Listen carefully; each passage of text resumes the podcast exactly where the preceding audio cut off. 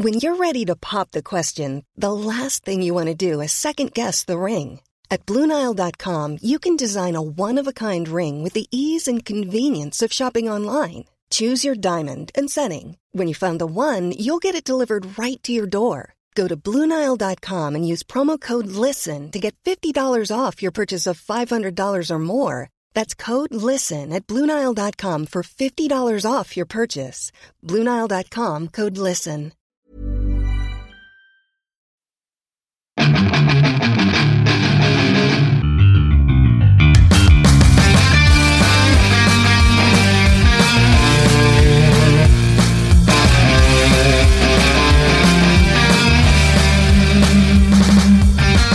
A otro programa más de Fuera del Control, especiales de cuarentena de Navidad, porque no sé si probablemente podamos estar en Navidad todavía en cuarentena, a cómo van las cosas, bendito sea nuestro gobierno, como siempre apoyando. Eh, este eh, podcast no es patrocinado por nuestro expresidente Salinas de Gortari, ese era el otro, entonces definitivamente pues es un poquito más de bajo presupuesto. Sin embargo, eh, logramos hacer algo muy interesante, pero primero que nada, mi nombre es Memo García, conocido mejor como Memo Hierbas, y les había prometido que íbamos a hacer un poquito más de podcast para aquellos que están, pues, escondidos, ¿no? En sótano como yo, porque pues, realmente no quiero que me vaya a pegar lo del coronavirus o que me pegue alguna enfermedad venérea, venérea pero de todas maneras estamos al tanto. Pero logramos traer a una personalidad, la verdad nos costó mucho. Eh, convencerlo. Es una persona bastante ocupada. Eh, pues en su ámbito musical. Bueno, no, no es, es que me acordé por la foto que se tomó con, con un cantante, pero este, digo, ahorita ya no sabe, cualquier youtuber ya se cree cantante, ya ves, unos se hacen reggaetoneros, eh, bailarines y demás, pero logramos convencerlo que nos dedicara un poco de su tiempo. Es una persona que admiro desde que logré ver sus videos, está medios eh, piteros al principio, pero ya después como que ya agarró forma. Digo, no es que yo sea la gran inmerencia, para nada yo soy un asco de persona, sin embargo, eh, me, cautivó, me cautivó esa, sonrisa eh, que te enamora. Desde el primer momento que ves esa sonrisa y las personalidades que saca esta persona es, es increíble. Entonces, la trayectoria ha sido impresionante a través de los años, youtuber, streamer, influencer. Esos comerciales que se avientan en Instagram son la, neta. La verdad, a veces me hace realmente solamente conseguir la tarjeta de crédito porque la anuncia Fede Lobo. Y con ustedes, señores, el señor Fede Lobo. ¿Qué tal? ¿Qué tal, gente? ¿Cómo están? Un honor estar aquí. Este, la verdad, sí, ya, ya teníamos bastante tiempo hablando de, oye, si hay que hacer algo. Este, ¿qué te parece si voy al, al distrito? Pues, eh, bueno, a la Ciudad de México ahorita si voy a la Ciudad de México y grabamos algo y no nos veíamos y luego sí, luego que no. Pero pues bueno, ya estamos aquí por fin y este, qué bonita presentación, mi querido Memo. Oye, es, es que la verdad... Cantante a veces, ajá. realmente me, me, haces querer comprarle la tarjeta, ¿no? Con anuncios. Tus comerciales son lo mejor, ¿eh? Mucha gente me, me, dice, oye, este, yo te seguía para que pues me platiques cosas sobre ti, pero pues veo pura publicidad. Es que tengo un problema con Instagram. O sea, me gusta la plataforma, pero a veces no sé qué contar. O sea, hay veces en las que digo, órale, hoy voy a subir, porque ya subí muchos anuncios. Hoy, voy, a, contarles algo cagado. Y no se me ocurre nada, güey. Entonces, este, pues no subo nada de historias, nada de fotos, pero ahí está mi Instagram por si alguien gusta. Imagínate que tuvieras la oportunidad de anunciar Normalmente has hecho, bueno, cuestiones de, gaming, de que audífonos, controles, bueno, hasta tarjetas, eh, todito.com y es, ¿Todavía existe todito.com? Creo que sí, a ver, a ver. ahorita, te digo. Eh, eh, existe como Todito Cash. Ah, Todito Cash. Bueno, pues al final es lo mismo. Imagínate que tengas que anunciar un producto de estimulación sexual para hombres. Uf. O sea, ¿cómo sería el, comercial en 15 segundos de un producto de origen chino o japonés? Porque nada más esos vatos, no sé, bueno, hay unos productos que son como si fuera eh, como un termito chiquito donde tú introduces tu pene y pues ya está, este, pues tiene líquido, ¿no? Ya está lubricado. Entonces nomás lo mueves de cierta manera para eh, poder, pues, pues ejecutar, ¿no? No, no eyacular, ejecutar el movimiento. Ya, el ya, ya sabes, ya, ya sabes si. No se van a confundir. ¿no? Sí, no sé, es para ejecutar el movimiento. Estamos hablando del pene. Exacto.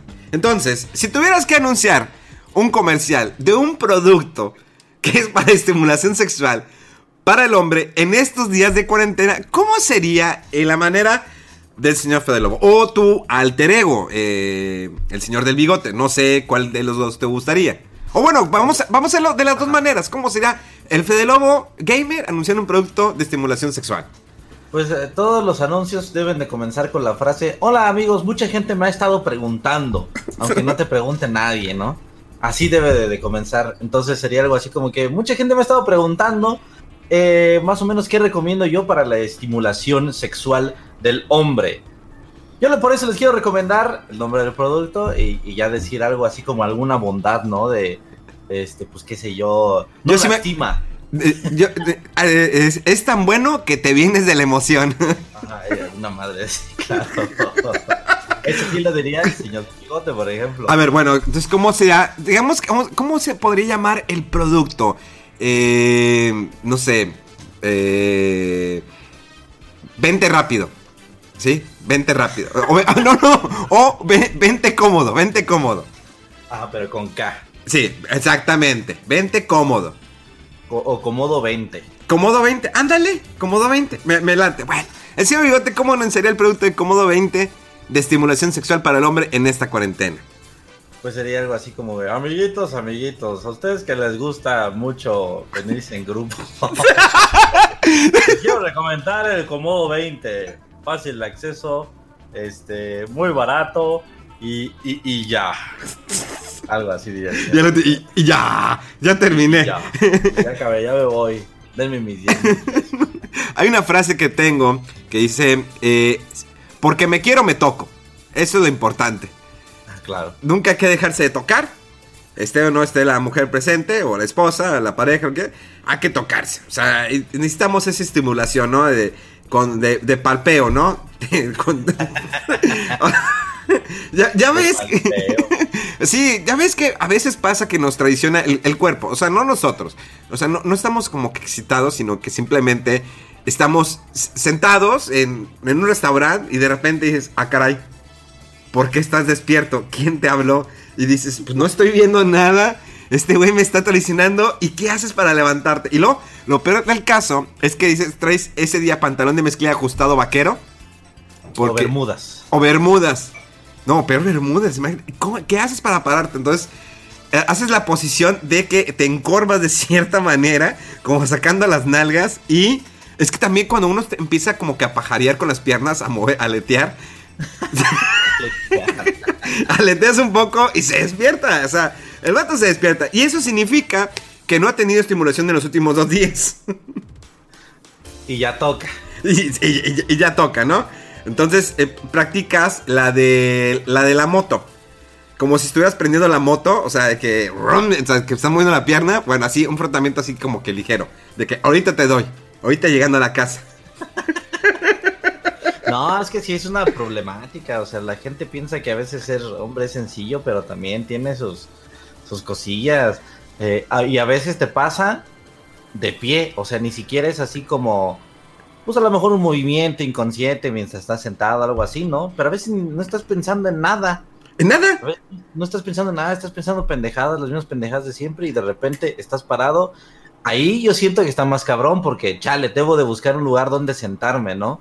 O este, o cómo le hago. Entonces, como que a veces la vieja confia- confiable es, ahorita vengo, voy al baño.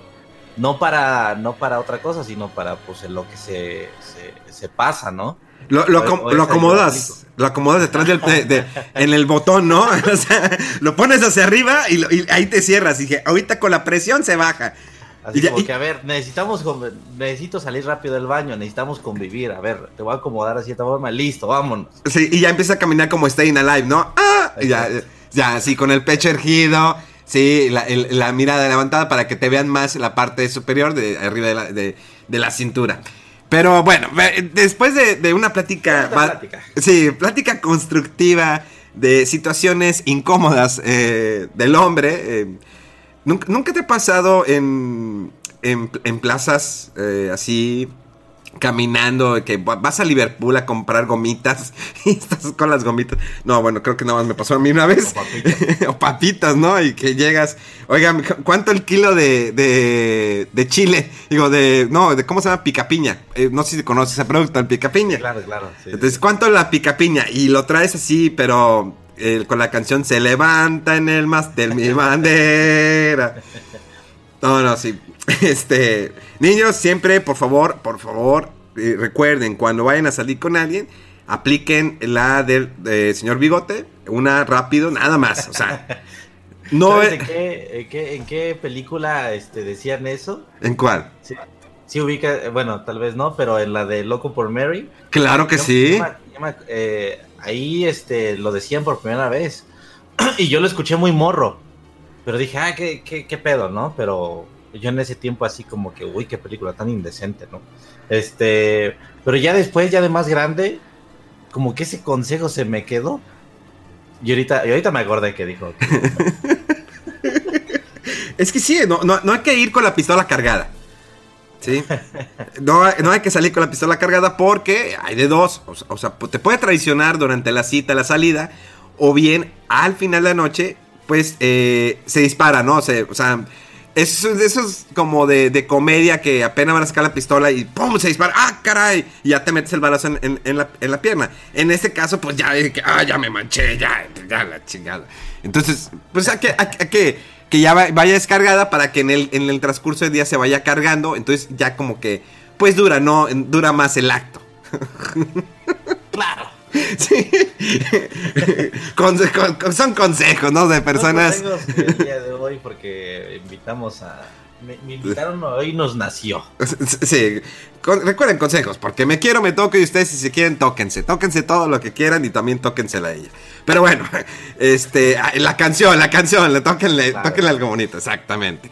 Eh, oh, no. Por eso digo que siempre eh, mis pláticas empiezan de un asco y terminan del asco, pero bueno, es, parte, ¿no? De, esto, ¿no? Del, es parte de ser influencer. Iba, a decir celebridad para no vernos tan mal. Oye, fíjate que antes de empezar a platicar lo que queríamos platicar, está bien curioso cómo en esta cuarentena, lo, antes yo creo, digo, no es porque sea chismoso y viera Ventaneando, pero normalmente pues está el programa Ventaneando, la revista TV Notas, y eran los chismes o los escándalos, ¿no? De actores, actrices, eh, o de origen nacional o internacional. Normalmente veía las cosas que pasan con actores, Johnny Depp, este, no, Hugh Grant, que pues... Eh, levantó a una prostituta que resultó ser hombre. Digo, no estoy haciendo énfasis en esa nota, pero pues es la que más me acuerdo, ¿no? Eh, y ahora el, rollo es que ya eso ya pasó de moda. Ahora los escándalos y chismes son de los youtubers. Oh, sí, sí, claro. Son los que se hacen tendencia. O sea, no se hace tendencia quédate en casa, se hacen tendencia Juan de Dios Pandoja. Que no sé en mi vida quién sea. No, no, no sé. Ya le conoces todo al Pantoja, ¿no? O sea, eh, yo me quedé así en shock. ¿Quién es ese vato? O sea, ¿por qué tiene millones y millones de seguidores. Y vi, y el vato está disculpando. Y luego empecé como que a moverle y saqué un video donde el vato está haciendo una flexión y se está practicando el oral él mismo. No sé si eso sea cierto o sea falso, pero lo vi y dije, ¿what? O sea, ¿es neta esto? O sea, ¿cómo sale y luego que si está cargando a su esposa, novia, quedada, lo que sea, y se le cae y, golpea la cosita del bebé y se preocupa más por eso que por su esposa que se había pegado en la cabeza. O sea, esos son los chismes de ahora. Que si una, si una morra este, se bajó de una lancha con sus auditores y su bacardí. Eh, que si el otro le firmó un contrato y pues firmó mal y pues le, robaron todo el dinero. Eh, estoy hablando en sola persona individual, no estoy hablando grupal, pero pues, yo me acuerdo de ese caso. Ajá. Eh, que si esta morra anda con este y que si la engañó. Entonces, ya, o sea, no sé en qué momento cambiaron las cosas, que ahora nuestra la atención es en los youtubers, qué es lo que les sucede. ¿Cuántos escándalos has, tenido Fede Lobo? Yo escándalos, eh, según yo, bueno, yo diría que yo solito uno. y en grupo con mis amigos fue otro. O sea, el, primer escándalo yo diría que fue pues cuando eh, el manager que teníamos en ese momento, pues descubrimos que nos robaba dinero y fue la demanda y bla, bla, bla. Sí fue un pedo mediático donde yo creo que a lo mejor fuimos este, pioneros en, que nos, en que nos robaran. O sea, que nos hicieron firmar y que hubo ahí un chingo de pedos y legales y etcétera. Ese yo diría que fue el primero.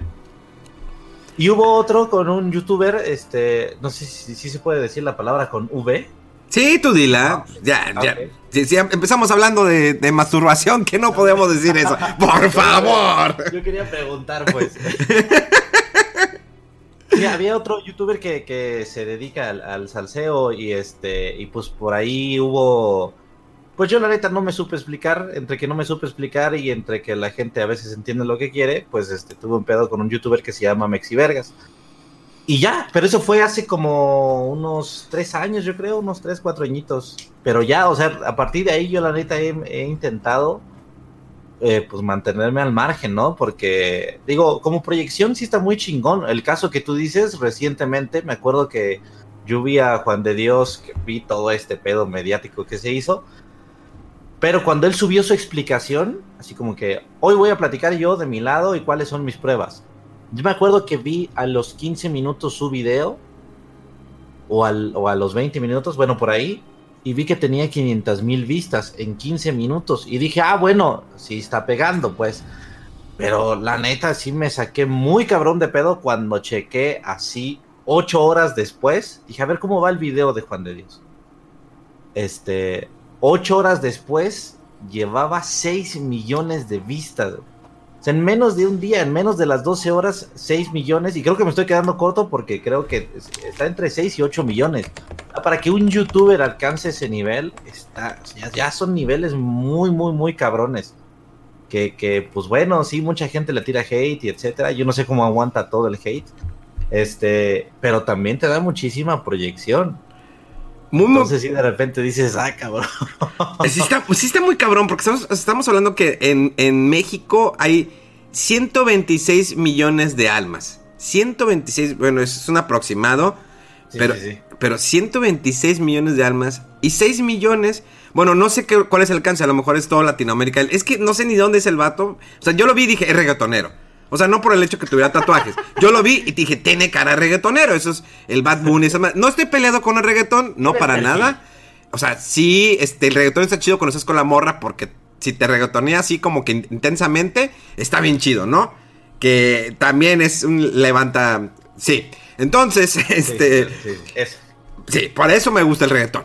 Entonces, pero lo vi y dije, ese vato es un reggaetonero, ¿no? Y y dije, ah, la madre, o sea, está muy cabrón el impacto que tiene ese güey.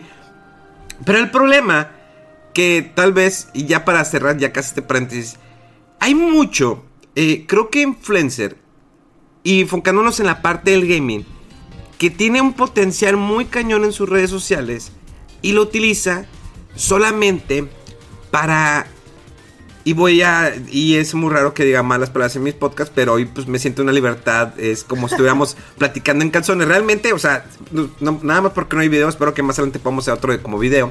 Estamos platicando en calzones. O sea, él está en calzones. ¿Ah, estás desnudo? Ah, perdón. Ah, ya, ya vi, ya, ya, vi, ya vi esos pezones, ¿eh? ¡Ay!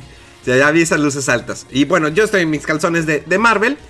Eh, pero el, el, el, impacto que tienen algunos no se dan cuenta que pueden dejar algo muy bueno y lo desperdician. Hay gente que tiene eh, miles de seguidores y no utilizan sus redes sociales. Hay otros que lo utilizan de una manera... Y no estoy presionado, no es porque, ah, es que tú eres de la vieja escuela. no, no, para nada. Yo entiendo que pues, hay que poner memes, hay que divertirlos.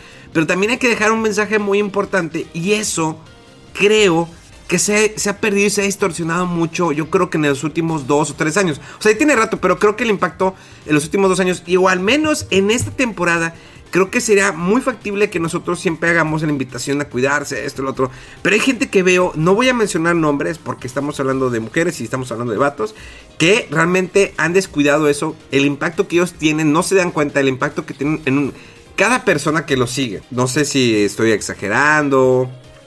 Eh, Yo creo que Yo creo que no nada más ahorita, ¿eh? Yo creo, sí, últimamente he visto este, muchos, muchos tweets.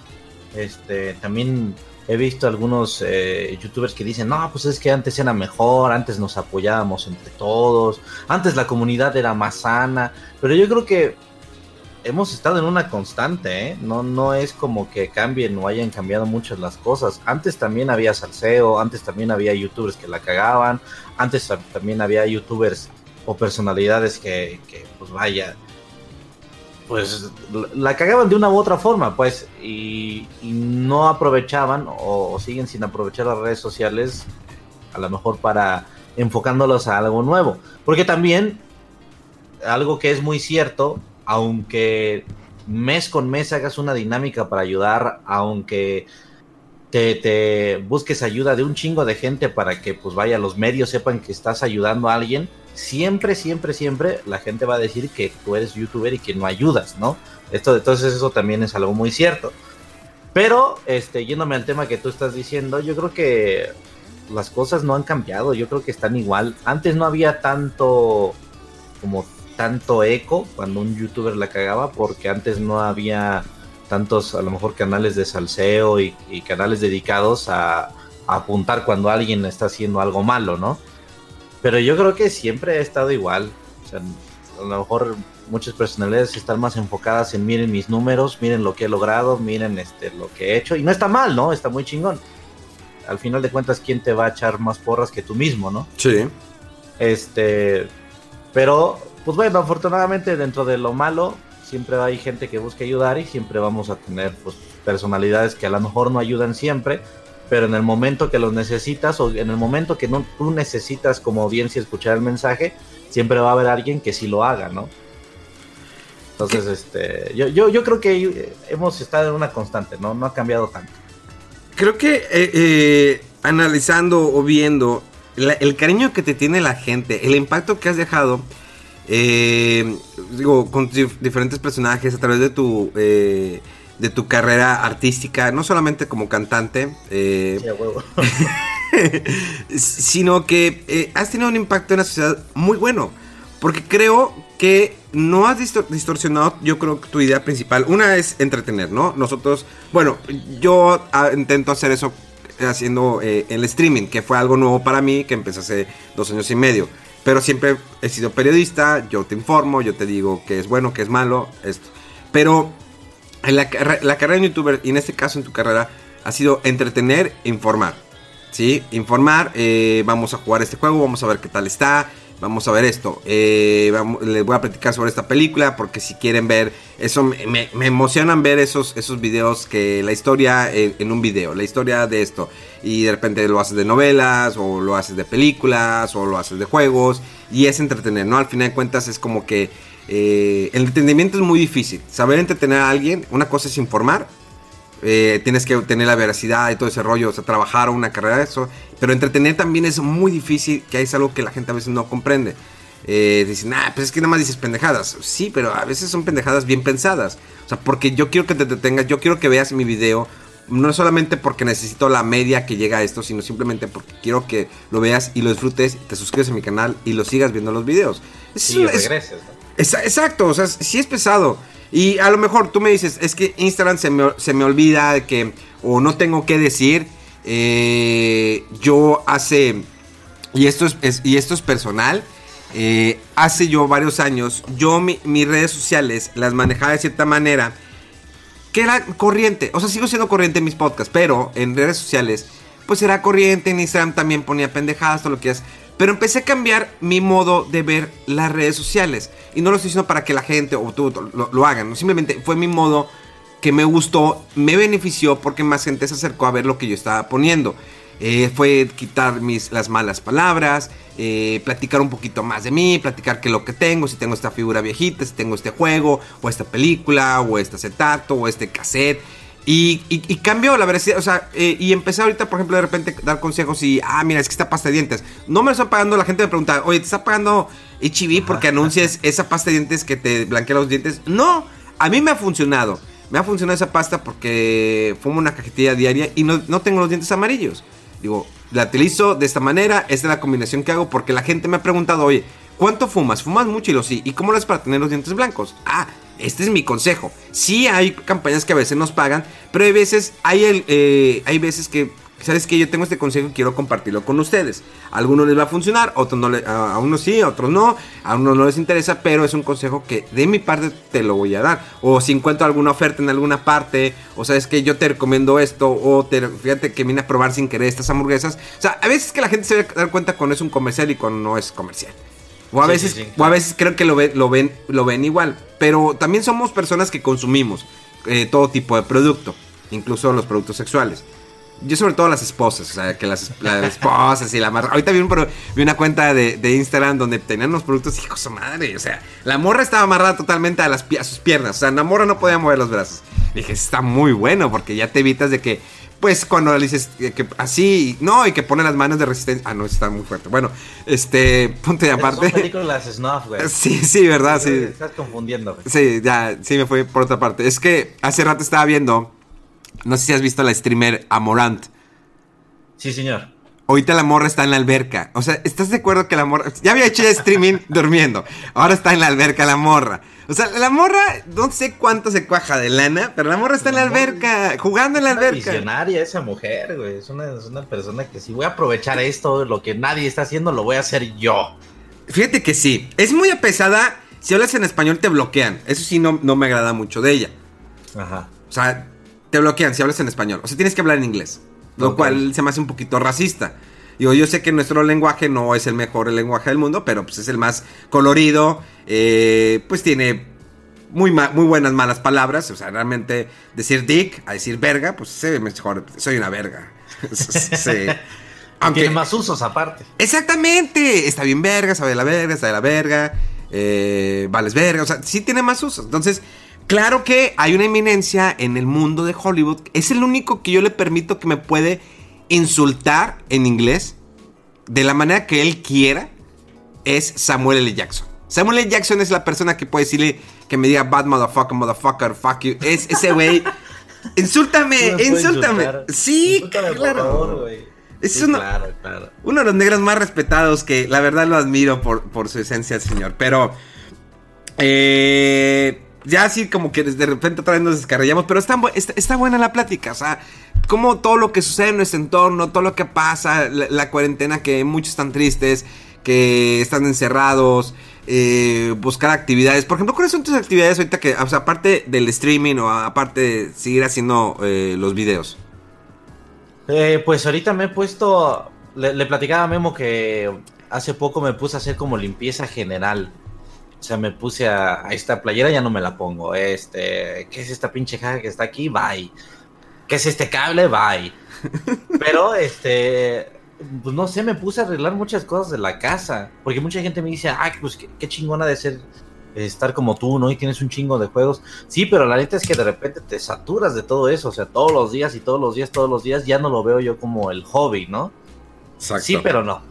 Pero lo que busco yo es eh, relajar un poquito la mente, no estar sentado todo el tiempo. Entonces, pues la neta es que me he puesto a, a este mueble ya no me late como se ve aquí, mejor lo pongo de este lado y ahora voy a poner mis adornitos así. Voy a limpiar todo. Hace poco abrí la computadora y me puse a limpiarla, el escritorio quité todos los, este, los monitores, bueno, todos los monitores, tengo dos nomás. Este, quité los monitores y la que había encima y, y este, y ahorita abajo, en la parte de abajo, tengo un cuarto chiquito. Y entonces, este, tenía ahí aparatos de hacer ejercicio que nunca en la puta vida había abierto, ¿no? Y entonces ahorita me puse a armarlos, y etcétera, etcétera. Eh, pues yo creo que es eso, ver cosas así para la casa. Y ahorita, recientemente, ya me puse a hacer ejercicio. Pero no sé, a ver qué, qué más me, me, pongo a hacer, porque siento que el ejercicio a la larga me va a aburrir y voy a tener que buscar otra cosa. Y como esto va para largo, pues ya te platicaré a ver qué hago. Vamos ahora sí platicar. ¿Cuál fue tu primera consola? La primera consola que, que, que tuviste, o sea, que te regalaron. Digo, de morrillo, pues no podemos comprar consolas. Aunque nos dieran. Era de, era de los que te daban domingo. O sea, ten, mijito, tu domingo. Sí, me daban este. Tres pesos, creo. y eso de vez en cuando, ¿eh? Era así como. Sí, una vez al mes, yo creo. Una vez. ¿Cuál fue la primera consola que te compraron tus papás? Ten, tu primera consola Consola, consola fue el Nintendo. El Es NES. Mira, no, no me acuerdo. No me acuerdo cuál de las dos fue, pero yo me acuerdo que en mi casa tenía el NES, el grisecito que todos conocemos, y tenía el Family. O sea, era la misma mamada. Sí. Cartuchos diferentes, pero la misma mamada. Este, pero no sé por qué tenía los dos. Pero, o, o sea, si, si me voy un poquito más antes, lo primero que jugué, la primera plataforma en la que jugué fue en arcade. Porque mi papá tenía un negocio de maquinitas. Pero digamos que consola, mi primera consola que me regalaron, pues yo diría que el NES o el Family, uno de esos dos fue. ¿Y, y- y realmente te acuerdas así como que esos eran los juegos que jugaba o, te- o eras más de Super Nintendo o ya más, más hacia adelante? ¿Cómo, cómo? O sea, ¿cuál, en qué plataforma jugaba más? Sí, o sea, digamos en Nintendo, eh, los juegos que más te acuerdas de, de- de Nintendo que jugabas. Así dices, yo creo que eres, eh, no eres mucho de RPG o sí. No, no, no mucho. Eh, digo, para los que no escuchen, pues RPG pues es un role playing game. Juegos tipo Final Fantasy, Dragon Quest. Eh, eh, por ejemplo, eh, no sé, jugabas eh, Dog Hunt, Mega Man. ¿Qué tan bueno eres en los Mega Man? Mega Man no tuve. güey. ¿No tuviste Mega Man? No, Mega Man lo conocí hasta Super Nintendo. Sí, y este. Pero los, los que más jugaba eran juegos estilo, pues más plataformeros, tipo el, el Super Mario, obviamente, Super Mario 3. Super Mario 3 está en mi top así de toda la vida. Ah, es que siempre. Mario Bros 3, Sí, ese sí. Tanuki, ese eh, disfraz de la colita. No, sí. Sí, me volvía loco esa madre. Y este, también jugaba el de los Looney Tunes. Uy, Looney Tunes. Sí, ese, ese era muy difícil, o sea, para la... Cuando yo estaba morro, como que ya me empezaba a llamar el pedo hardcore, ¿no? Que, que en ese tiempo pues eran los Looney Tunes y todo, ese tipo de juegos. Pero por más que le daba y por más que le daba, nunca lo pude acabar. Es que, pues, Nunca lo ah, pude acabar. Hardcore, ¿no te acuerdas de la Tortuga Ninja de Nintendo? El primero. Sí, claro, claro. Ya después conocí otros títulos como esos y eran peores, güey. O Battletoads. Eh, no, Battletoads, me acuerdo que lo jugué, me enojé y nunca lo volví a agarrar. Que llegaste a la parte de las motos. No, ni siquiera llegué. Es que la parte de la moto es de las cosas más horribles. Eh, No, y, sí, sí, sí. o cuando jugabas con amigos y que entre los dos se golpeaban, que van bajando el túnel y que le pegabas y o te cortaba y que. ¡Ah! Sí, era, era- muy desesperante Battletoads. Pero Tortugas Ninja, la parte del agua, de que te dan toque las, la- la- las plantas. O sea, sí eran juegos muy. No perros, o sea, no, yo creo que. No sé si la gente estaba pensando que no quiero que lo acaben nunca para que no compre otro juego.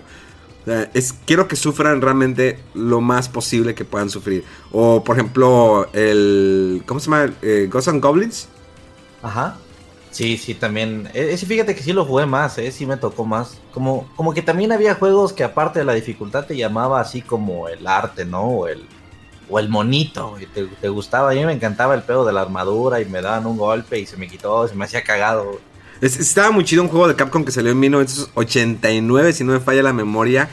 Y, por ejemplo, ¿te acuerdas cómo se llamaban? Bueno, estaban los Castlevania, obvio, los Castlevania. Ajá. El que es de, de Konami en su época de oro. Bueno, Konami tuvo época de oro, Nintendo, Super Nintendo y creo que todavía PlayStation. Eh, ¿Qué más Pues había? contra. El Contra también de Konami muy bueno, o sea que tenía un nivel de dificultad muy alto. Ese sí lo acabé, por ejemplo. Ese, me acuerdo la primera vez que lo acabé fue por el grupo, eh, el truco de las 30 vidas, pero después como que yo solito de niño dije, no, como que, o sea, en ese tiempo no había quien te juzgara, ¿no? Sí. Ahorita ya dice, la gente te ve usar trucos o algo así, dice, nah, pues es que no la acabaste bien, güey. Pero en ese tiempo, yo, como que yo de morrito decía, no, o sea, lo estoy acabando, pero no con las vidas que me da el juego. A ver, lo voy a acabar ahora con las vidas que me da el juego. Y ese sí lo logré acabar.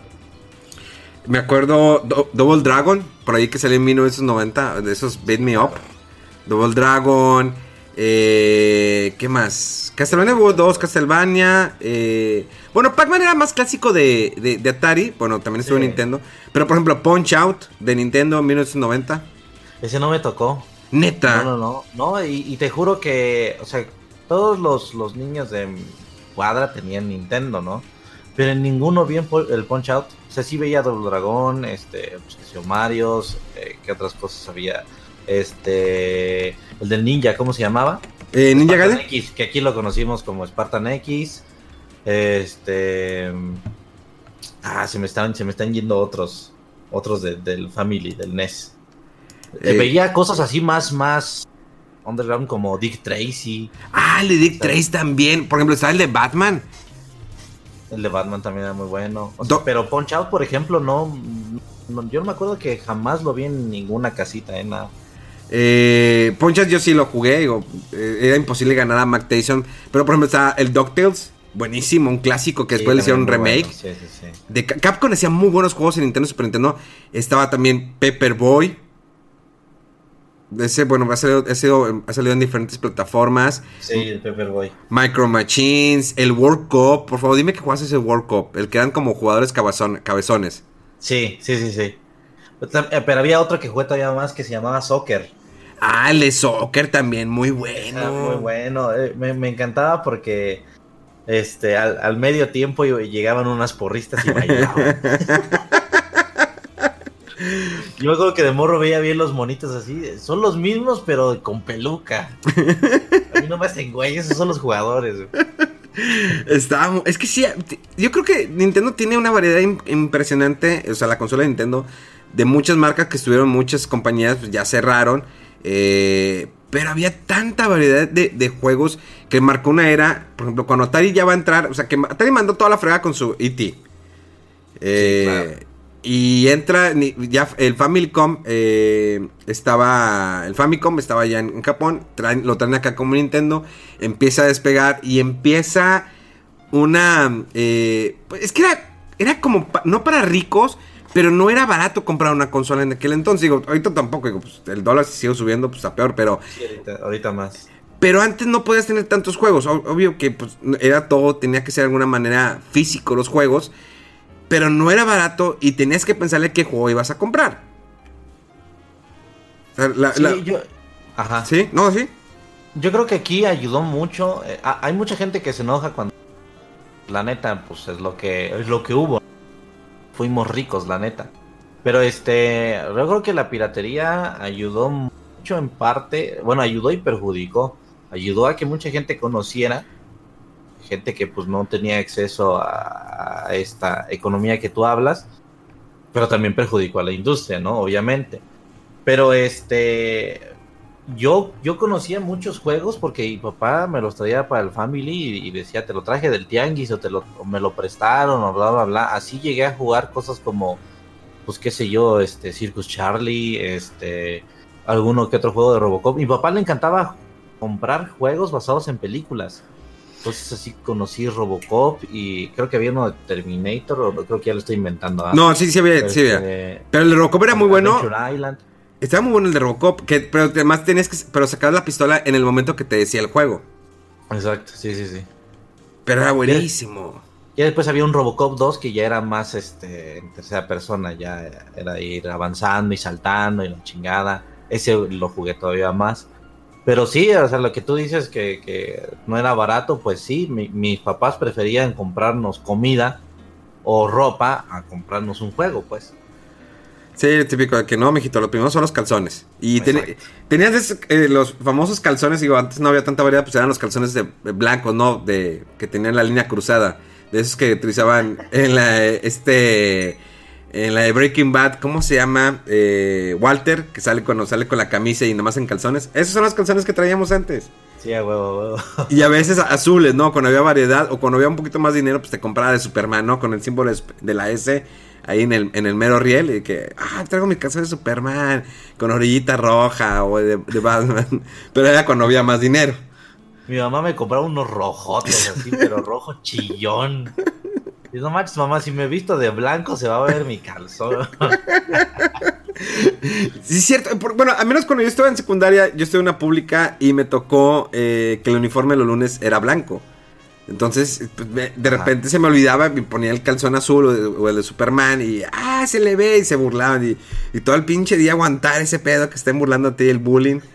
De por sí me hacían bullying por ser ñoña y lo peor por los calzones. Pero bueno, Nintendo sí nos dejó grandes cosas, pero vámonos un poquito más allá. Super Nintendo. ¿Super Nintendo lo, lo disfrutaste más? La neta no tuve Super Nintendo. Es neta.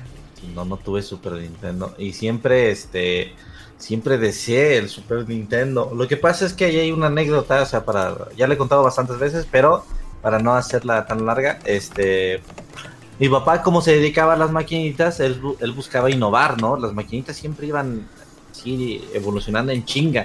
Entonces hubo quien, este, conectó un Super Nintendo a un arcade. Empezó a conectar así consolas. Entonces conectaba el Super Nintendo y metía versiones de Street Fighter nuevas, ¿no? Como Super Street Fighter, etcétera, etcétera. Y también hubo alguien que metió un Sega Genesis. Entonces, mi papá compró el Sega Genesis y el Super Nintendo. Y, no sé por qué, me falta preguntarle a mi papá así como que, oye, ¿por qué no las usaste las dos en el negocio, no? La cuestión es que llegó mi papá y me dijo, oye, este, tengo aquí el Super Nintendo y el Sega, ¿cuál quieres? Entonces yo me acuerdo que estaba sentado con las dos consolas y dije, chale, pues tengo que elegir ahorita, ¿no?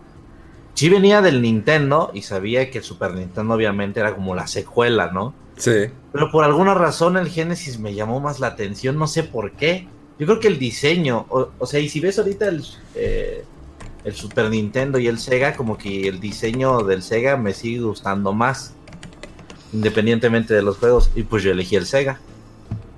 Y por eso no tuve Super Nintendo. Entonces eras más de jugar Sonic, me imagino. Te emboló Sonic. Sí, sí, sí, sí. Estás hablando Sonic. Creo que es, bueno, Sega, Genesis era, un poquito más abierto. O sea, Nintendo siempre fue más como que para para niños, para un público infantil, y, así se ha marcado la compañía durante toda su vida. Eh, pero Sega y Sega Genesis, eh, pues tenía más abierto. Por ejemplo, en el caso de Mortal Kombat 2, cuando, bueno, el Mortal Kombat 1, que la versión de Super Nintendo tenía, salía sudor o tierra en lugar de sangre. Y en la versión de, Sega, eh, o de Sega Genesis, ponías una contraseña y podías ya tener que salga la sangre. Que y los fatalities. Y los fatalities, que algo era... Pues que en su momento fue shock, ¿no? De que decir, ah, cañón, hay sangre. Bueno, es que en Arcadias, y tú que tuviste más acceso a Arcadias, las maquinitas, para mí me disfrutaba. Nunca fui bueno jugando y no sigo, y sigo sin serlo. Pero jugar un Street Fighter 2, un Super Street Fighter 2, un Street Fighter Alpha, Mortal. ¿Cuánta variedad de arcades había? Y que lamentablemente las nuevas generaciones no las pueden disfrutar. A lo mejor encuentran lugares que tienen arcades. Sí, pero ya son igual este, versiones hackeadas con 100 juegos, 150 juegos, etcétera, ¿no? Que al final pues ya son emuladores, pues.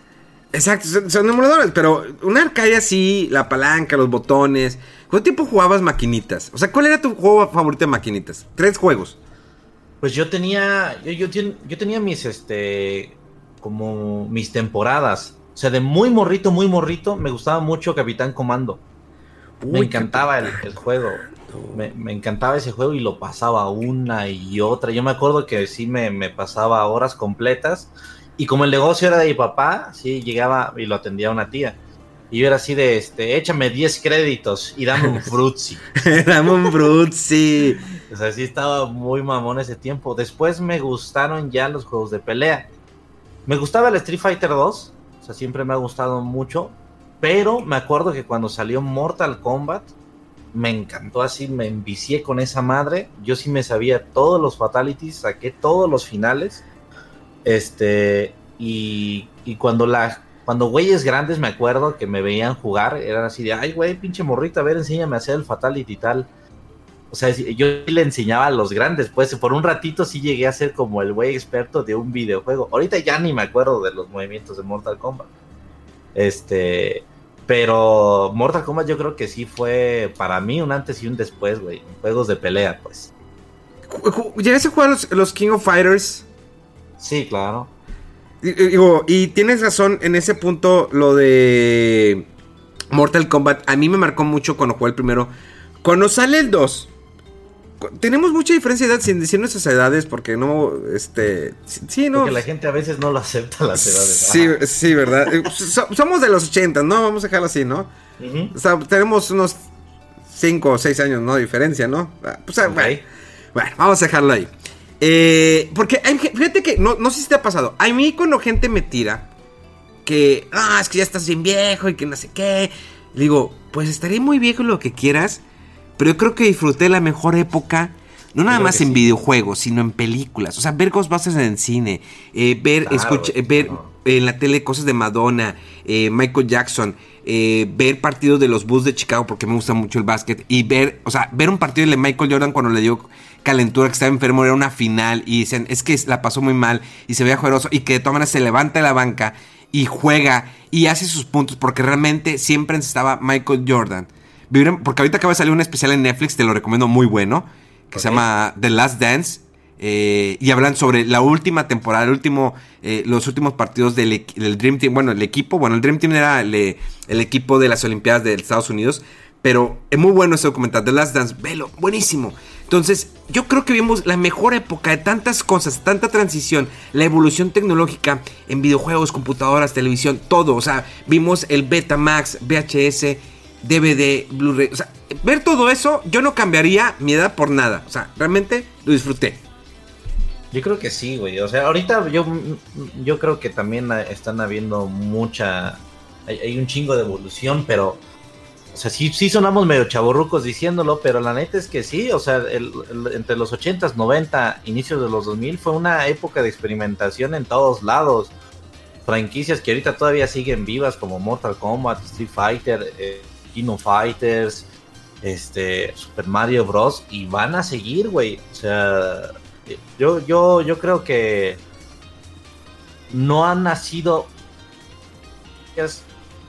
que estén tan cabronas como las que nacieron en los 90 y 80s, que sean tan cabronas que, todavía vivan 30 años más, pues. eso no, no sé si me explico. Sí, es que es, por ejemplo, o sea, ahorita los gráficos todos de que, ah, es que ya se ve más real, o sea, no, no se ve tan chido. Pero en aquel entonces, hace 20 años, 25 años, era cuando de Nintendo brinca Super Nintendo y dices, ah, bueno, eh, pues por ejemplo, el primer personaje, a veces muchos no saben, el primer personaje que parpadeó en los videojuegos era Mega Man. O sea, dejabas de mover a Mega Man y cerraba los ojos y abría. Y dices, ay, cabrón. O por ejemplo, hay un, hay un juego eh, de Star Wars, creo que es el Imperio Contraataca de Nintendo que en ese se escucha la voz de Obi-Wan toda distorsionada. O sea, dices, ah, cabrón, tiene voz. O sea, suena pinche poseído, pero se escucha una voz. O había uno de hockey Nintendo que lo máximo era pelearte y se y dices, güey, tienen sonidos, o sea, son como que voces. O sea, poseídos, pero siguen voces. En el Super Sidekicks podías, este patear el balón contra el árbitro, güey, y él se caía, el güey se quedaba ahí tirado, o sea, eran los primeros detalles, pues. Exacto, entonces, ves el 16 bits, eh, bueno, eh, que era casi 32 bits de Super Nintendo, que al final lo explotaron bien cañón con el, con el Super Street Fighter 2. Eh, y el famoso chip FX. Veías todo eso y te quedas en shock. O sea, por ejemplo, ver, no sé, el Super Mario World que se ve impresionante, o Mario RPG, o el Castlevania 4, o el A Link to the Past. Eh, diferentes. como los remakes de los primeros tres Marios, ¿no? En Super Nintendo. Sí, que. Muy cabrón. Que se, veían, se veían hermosos. O sea, dices, no manches, los, los colores. El, no, ya no, no, te ponías a pensar que si los pixeles, que si corre a 60 cuadros. que Porque eso eh, creo que afecta de cierta manera, bueno, de, de, manera directa a un videojuego cuando lo crucificas. No, es que no corre 60 cuadros, no, es que esto, no, es que.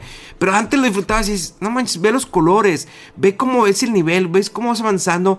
Y a lo mejor eran juegos que te acabas en 7, 8 horas o 10 horas máximo. Eh, fuera un RPG como Final Fantasy o otro que me acuerdo que Hey, I'm Ryan Reynolds. Recently, I asked Mint Mobile's legal team if big wireless companies are allowed to raise prices due to inflation. They said yes. And then when I asked if raising prices technically violates those onerous two year contracts, they said, What the f are you talking about, you insane Hollywood ass?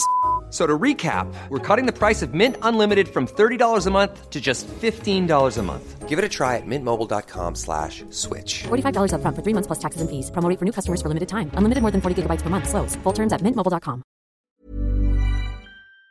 Seven Saga o Secret of Mana o Link to Pass. Eh, pero decías, es maravilloso y, y lo disfrutabas, tenías es, esa hambre por jugar otro, otro más.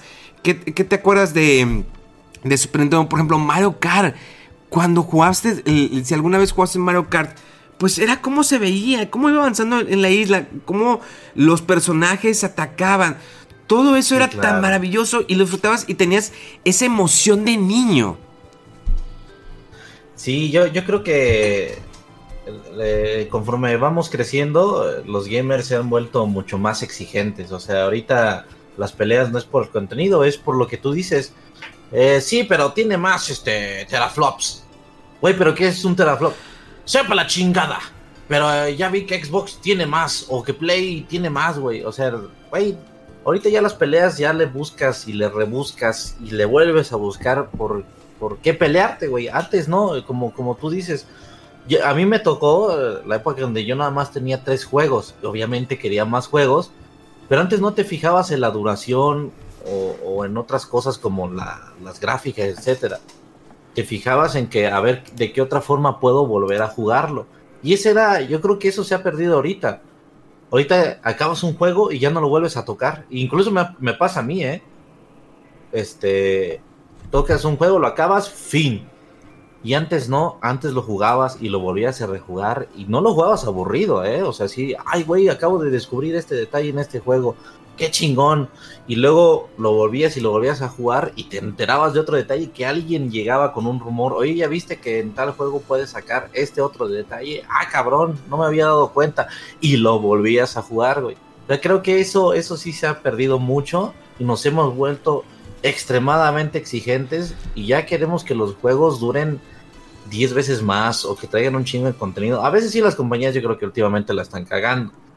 Pero sí nos hemos vuelto así súper, súper exquisitos de... Es que pinche juego se ve bien culero. Oye, güey, pero ni lo has jugado. Sí, pero no me gusta cómo se ve. Sí, Sí se ha perdido mucho eso, güey. hay una compañía y ya me gusta hincapié antes de... Porque quiero tocar unos, unos juegos contigo de PlayStation que te van a gustar o que probablemente jugaste. Eh, ah, se me fue. Ah, quiero hacer hincapié. Hay un juego que se llama Dragon Quest 11. Es un RPG de la vieja escuela, que es eh, por turnos. La versión de Nintendo Switch, cuando salió en, en- Japón este juego, salió para Play 4, salió para 3DS. Y la versión de 3DS era el mismo juego de Play 4, pero en 2D. En 2D, viéndose que se veía como de juego de 16 bits. Y esa misma versión la sacaron para aquí América, un año después, no, ca- casi dos años después. Donde trae el juego en 3D, como se ve en Play 4, con un pequeño downgrade. Y toda la versión del juego en totalmente en 16 bits. Ahí ven, yo me, yo me lo chuté en 16 bits porque se ve hermoso. Es recordar esos tiempos donde, como lo decíamos, no exigir tanto en gráficas, sino más que todo la historia. Eso hago, es nada más. De chambota, ¿no? De hacer todo el juego, pero ahora en 2D. Es, es, es una chamba. Y cierro ese paréntesis, porque yo me quiero ir a PlayStation. ¿Cómo? ju- Digo, siempre fui Nintendo. Sin embargo, también juego donde hay RPGs. Que en, en este caso, pues fue Final Fantasy. Pues eh, se me fue a, a- a Sony, se peleó con. Bueno, no se peleó con- directamente con Nintendo, pero pues, bueno, se fue Final Fantasy 7. Pero por ejemplo, hay un juego. ¿Te acuerdas de esta frase? You can run forever, Logan. Sí, a huevo. Siphon Filter no era el, el- el- no era el juego por. You can run forever, Logan. Y decías, ¡ah! O sea, el mono corría inclinado. Sí, corría muy cagado. Sí, este, corría inclinado. Me acuerdo que la física estaba, estaba chingona porque corrías de frente y el güey se iba de frente y te ibas a la derecha y no era así como un corte, ¿no? Como que el güey se inclinaba poco a poco y hasta entonces empezaba a correr. Me- no sabes cómo me emputaba ese, ese pinche movimiento, esa transición, porque sí decía, no mames, en otros juegos voy en chinga a la derecha o a la izquierda, este cabrón se tiene que dar la vuelta despacio. Era, era horrible, o sea, era horrible jugarlo, pero estaba muy bueno, o sea, a mí Pero yo lo disfruté. bueno, sí. Pero, por ejemplo, cuando ju- jugaste la primera, la primera vez Resident Evil, en que Ajá. lo manejabas como cochecito, o sea, el- la cosa de girar era tan... En aquel momento no lo veías tan desesperante, ahorita sí, porque ya, te, ya como que estás acostumbrado a un poquito más de libertad, pero en aquel momento era... Acomódate, ok, me voy para acá y corriendo, los puzzles. Sí me dio miedo. Ese pinche juego y el otro, ¿cómo se llama? Silent Hill. Hijo de su madre, yo en la parte del piano, ¿cómo sufrí? ¿Cuál jugaste primero, de Silent y Resident? Eh, primero jugué Silent. Ok. Yo, yo primero me tocó el Resident, pero no el 1, el 2. Ah, me es que- acuerdo que... fui a, este, a la casa de un amigo, jugamos Metal Gear, éramos súper fanáticos del metal, pero llegó y me dijo, oye, ¿quieres jugar uno de terror? Mira, se llama Resident. Y desde que vi la, la pantalla, digo, perdón, la, la portada, o sea, con el güey, la manita y viéndote así, eh, título. Y dice, ay cabrón, no mames, ¿qué es eso? Hasta yo me sentía mal de verlo, porque en ese tiempo también, como morro, tienes así un pedo de no, es que Diosito y la chica. Sí, es lo que te iba a decir, que, que si eras muy religioso, todo ese, todo ese rollo. Tú Pero sentías que le estabas así ya tentando al diablo, güey. No, no, ¿no acuerdas? Es- ese cinema es épico. Yo creo que eh, hay muchos, búsquenlo por favor en YouTube, el, el cinema. No, please, don't go. Que bien Ya, mal actuados, todos de- del nabo, de actuaciones.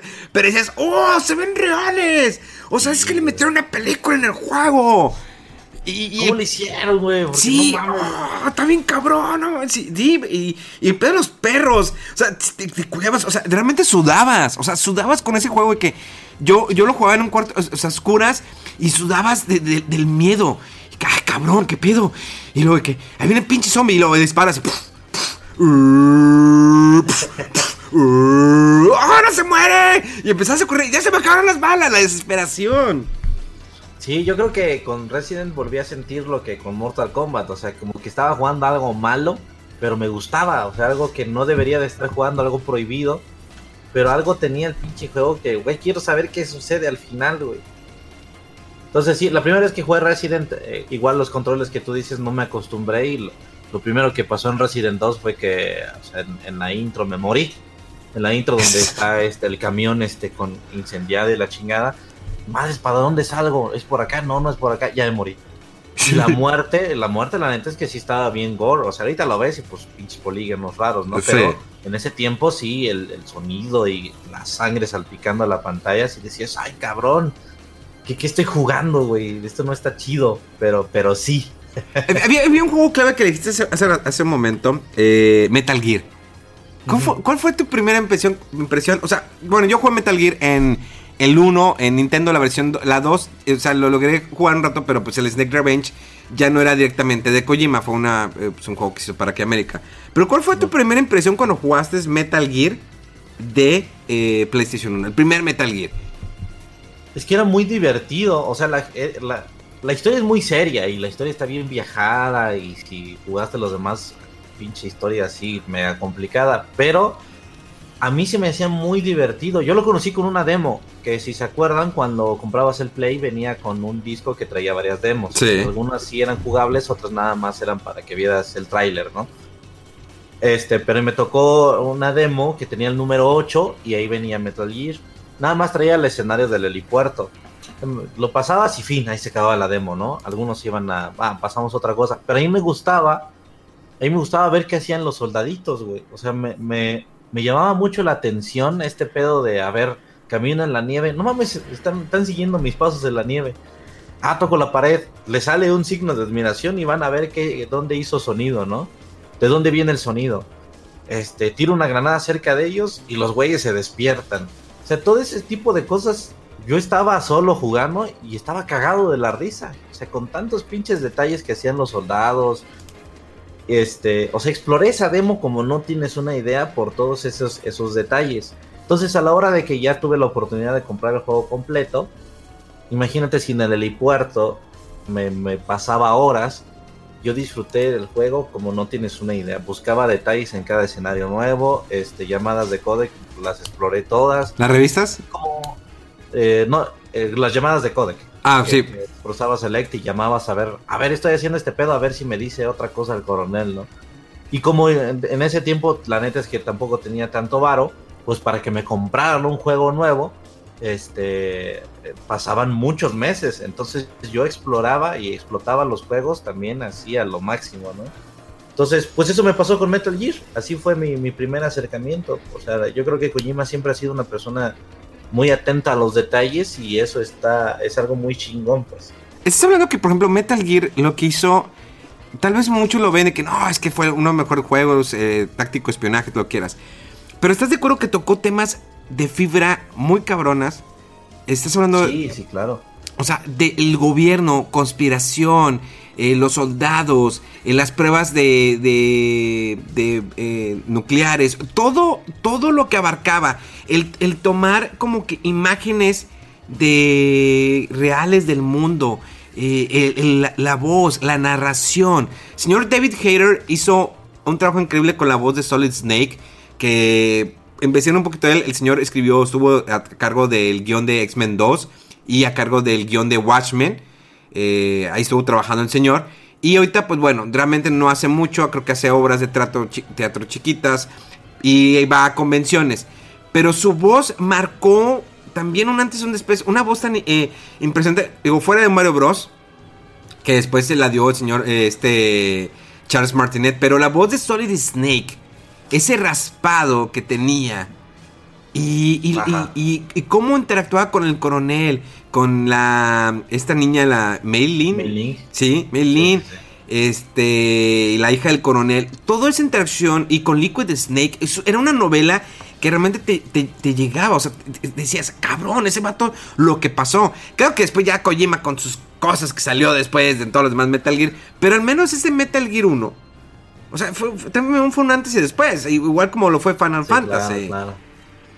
Sí, hay, ciertos tipos de Play 1 que yo creo que cada uno marcó época en su género, güey. Pero sí, Metal Gear, este, sobre todo yo creo que a partir de ahí, eh, mucha gente tomó varias, varias cosillas que, vinieron de esa saga. Ya después yo creo que, que sí, eh, tú, mencionas a, a, David, pero yo creo que ya después, como a la gente le gustó el raspadito este, como que ya después lo hacía más exagerado y ya no me gustaba tanto, así como que no, güey, me gustaba más cómo lo hacías en el Metal Gear 1, no tan raspado. Pero bueno, pues ya son otros temas, ¿no? Y, Metal Gear, este, yo jugué varias versiones, lo jugué en japonés, lo jugué en, pues en inglés obviamente, y en español, o sea, y en español tiene unas voces muy chingonas también. Creo que el actor se llamaba Alfonso Valles. Este, o sea, si veías el nivel de, videojuego, vaya, que, le metieron un esfuerzo, le metieron un chingo de detalles eh, y, que, y que cada versión que jugabas tenía, tenía cosas diferentes. La neta creo que, bueno, al menos a mí Metal Gear sí me, sí me marcó bastante. por ejemplo, hablamos eh, hace un momento Silent Hill. ¿Jugaste Silent Hill en su momento? Sí, sí, sí, sí. Este, yo me acuerdo que Silent Hill lo descubrí porque fui a la casa de un amigo y estuvo jugando un buen rato al Crash Bandicoot, el, el 3, el Warped. Ah, ya. Y, este, y ya después me dijo, oye, ¿quieres jugar otro juego? Es de, es de un detective, me dijo. Eh. Porque va siguiendo pistas así, la chingada, y creo que tienes que encontrar una niña. Ah, pues a ver, y llegamos hasta la parte donde... Ahora, o sea, él ya tenía un juego cargado, porque yo, si yo hubiera visto la intro, que la intro es algo que sí da un chingo de miedo, yo creo que no hubiera querido jugarlo después. Pero el güey cargó el juego a donde estaba ya la escuela y donde la escuela ya era de noche. Entonces me llamó la atención porque yo sí pensaba que era de un detective. Güey. Entonces lo compré y ya cuando vi la intro ya me saqué de pedo y sí me dio mucho miedo. O sea, este es uno de los pocos juegos que yo creo que también tiene que influir mucho la edad, ¿verdad? Pero, pero yo recuerdo que ese es uno de los pocos juegos que me espantó tanto que apagaba la consola así de golpe sin que me importara si había salvado la partida o no. La apagaba y no vuelvo a tocar el pinche juego en una semana. Porque sí me, me, daba mucho miedo y no lo pude acabar hasta que me junté con un compa que también tenía un chingo de miedo y entre los dos lo acabamos. Y es que antes no había guías. Bueno, al menos cuando yo lo compré, ya empezaba a entrar en internet. Creo el internet llegó aquí a, México en el 97, pero era internet muy lento. Y no todos teníamos acceso a internet. Entonces no había guías. O sea, la parte del piano fue que con un amigo, un vecino, me acuerdo que nos juntamos. Bueno, a ver, vamos a sacar. Y empezamos a hacer en una libreta a apuntar. O sea, a ver, aquí ya hicimos esto. O sea, te, te ayudaba, te estimulaba tanto los videojuegos en aquel entonces. Yo tenía anotado mis claves. Eh, ahorita pues todo es checkpoint, todo salvas, todo lo eso. Pero antes eh, guardaba las claves. Por ejemplo, en el caso de MacTation pues, eh, o de Punch Out, pues guardaba las claves. Este es para este peleador, este boxeador. Y ya cuando entra la cuestión de, por ejemplo, en el memory card con el PlayStation, hay juegos, por ejemplo, Driver. Driver a mí me fastidió demasiado porque era imposible. O sea, todo lo que tienes que hacer para poder salir del estacionamiento. Ajá. Ese lo llegué a odiar, lo llegué a odiar el driver. Era, horrible. O sea, no mames, o sea, dos putas horas y, no puedo, y no puedo salir del estacionamiento. Me falta un, un, pinche giro que no lo puedo hacer y ya me cagaba y lo pagaba. Y dije, ya, ya no quiero nada. Sí, sí, sí. Driver yo creo que era el verdadero simulador, ¿no? Sí, o sea, estaba muy chido. La música estaba muy buena, ¿eh? Sí, sí, claro, claro. Otro ah, nivel de música. Eh, hubo juegos también, por ejemplo, Castlevania, una inminencia, Castlevania. Es que es bien difícil mencionar todos los juegos que hubo, pero pues al menos a mí Castlevania también me gustó, su música, el desarrollo, cómo giraba, digo, lo vimos en Castlevania 4 de Super Nintendo, como Sí, claro. el, el 3D, que había un escenario que estaba girando alrededor del personaje cuando vas avanzando, y creo que Castlevania Symphony of the Night ya es, es- es lo más épico que puede haber en la saga, ya al final, bueno, pues ahorita ya la dejaron morir. Estaban, por ejemplo, los. Estaba Dino Crisis. El Spider-Man, por favor, el Spider-Man, qué hermosura de juego. No, hay, hay un chingo de juegos, hay un chingo de juegos. Y a mí me gustaba jugar los populares, pero también los no tan populares. ¿Cómo cuál? Por ejemplo, pues me gustaba jugar un chingo pendejadas así basadas en series o en este o en películas. Yo me acuerdo que jugaba Tarzán. Güey, es un juegazo esa madre. ¿El de Disney? estaba- sí, sí, sí. Ah, muy muy, bueno. bueno. Y apenas lo volví a conseguir. Yo creo que en cuarentena lo voy a volver a agarrar, ¿no? Este, pero también hay otro juego que está bien culero, pero a mí me encantaba. A ver, El Rugrats, güey. ¿el de Tortugas? No, Rugrats. Ah, el de Rugards. Ah, te, te pasaste de culero. No, eh, este, me me acuerdo que venían mis amigos así de, vamos a jugar algo, güey. No, güey, vamos a jugar Rugrats. Nadie quiere jugar conmigo esa madre, güey. Pero eh, eh, ahorita el juego, si lo ves, ya la ciencia del juego son, mini- son minijuegos. O sea, llevan una historia donde el niño pues quiere conseguir un este, rompecabezas del pinche reptar ese y la chingada. No, no, es nada del otro mundo, pero ahí me divertían mucho ese tipo de juegos, güey. O sea, Pero claro, los que más me marcaron, pues ya fueron los populares: el Dino Crisis, el Spider-Man 1, el 2, etcétera, etcétera. o sea, ¿cuál crees que, que puede ser la consola que más te marcó? O sea, Yo diría, yo diría que Play 2, güey.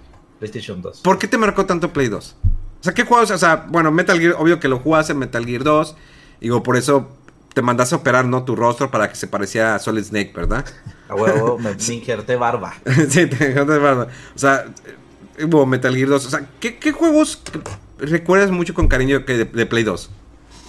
Eh, pues obviamente el Metal Gear 2, el Metal Gear 3. Uy, qué, Este- jue- qué- qué joya el 3. No, no lloraste, no, no te dio sentimiento al final. Al, Sí, al sentir esa claro. traición.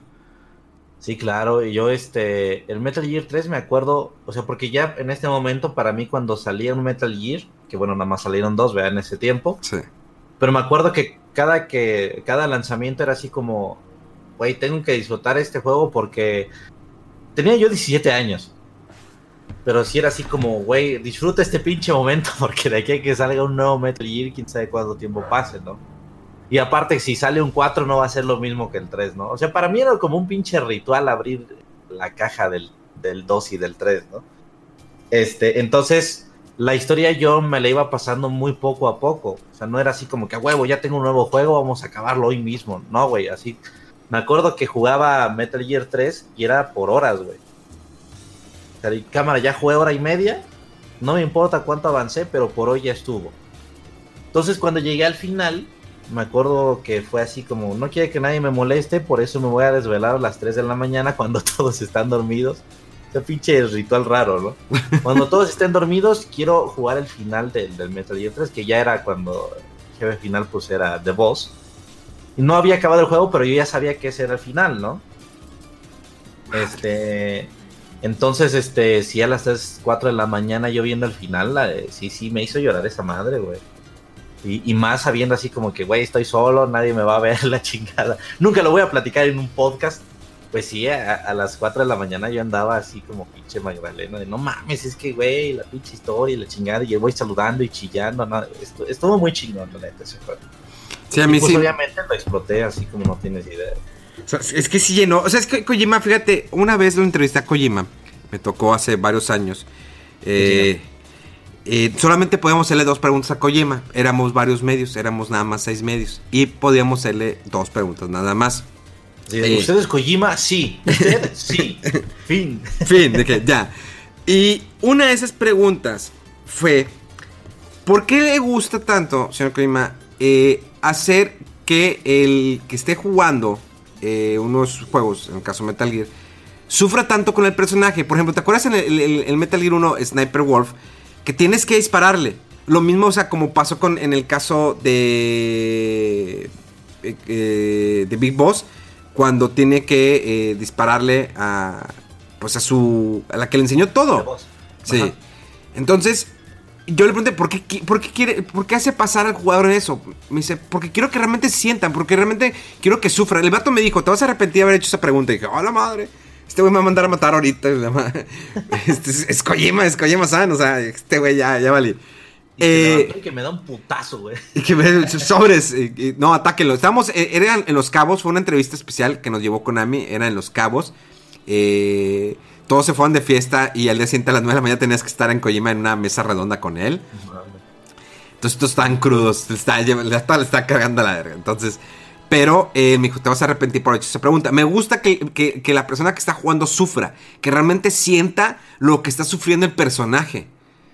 O sea, que, se- que, que- que tenga esa conexión con el videojuego. De eso se trata los videojuegos. Crear una conexión así como lo hace una película, como lo hace una serie de televisión. Tiene que, eh, eh, es- eh, tiene que haber esa conexión para que tú puedas sentir y sufras eso. Entonces fue de que, ay, cabrón. Eh, yo traía un Metal Gear. Nos permitían que nos firmaran una cosa. Yo llevaba un Metal Gear que era la versión japonesa que conseguí del primer Metal Gear. El Metal Gear, la versión original americana, el símbolo de Metal Gear está en forma horizontal, en medio. Pero la versión eh, japonesa está de manera vertical y atravesada, o sea, en cierta parte. Cuando él ve esa copia, se la pongo. Me dijo, ah, cañón, hace mucho que no veía esta copia. Me dice, yo tuve mucho pro- muchos problemas con eh, marketing cuando quería que fuera así. Porque yo lo quería así. Es que no es viable. O sea, no, no, no, debe estar en, en el medio título. No, yo lo quiero así. Entonces, eh, me- me- me- tengo muy presente eso. Entonces, Metal Gear 3, yo sí lloré. O sea, realmente lloré porque la- tomar esa decisión te, hace sentir una conexión muy, muy chingona con el juego. Y tener que tomar, que tienes que dispararle. Y no quería, o sea, no quería dispararle. O sea, no podía. No podía dispararle a esa persona por más que hubiera hecho. Y al final del juego, cuando él se siente traicionado, eh, todo lo que, lo, que lleva la conspiración del gobierno, todo eso, dices, madres, cabrón, ¿cuánto sufrió este güey? Independientemente que sea un juego, que- una historia, pero dices, pocas personas logran eso en un videojuego. Estás hablando de un videojuego que, que cause que muevan tus emociones.